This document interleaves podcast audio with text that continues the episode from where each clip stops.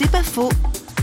Auteur du livre Quand tout bascule, où va la vie Florence Boviel a perdu son fils atteint par la terrible maladie de Charcot confrontés à la totale impuissance dans laquelle nous étions pour stopper cette maladie, quand nous avons pris conscience de la réalité, c'est dans l'expérience de l'impuissance que les choses ont commencé à évoluer pour moi. C'est-à-dire que la relation d'un grand malade comme cela avec sa mère est quelque chose de très particulier.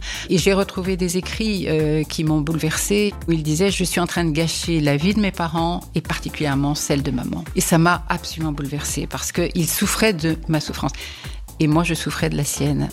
Peu à peu, j'ai pris l'habitude quand j'arrivais chez lui, puisqu'il avait voulu rester autonome chez lui, de dire à Dieu, passe le premier, tu me conduiras, tu me guideras. C'est pas faux, vous a été proposé par parole.fm.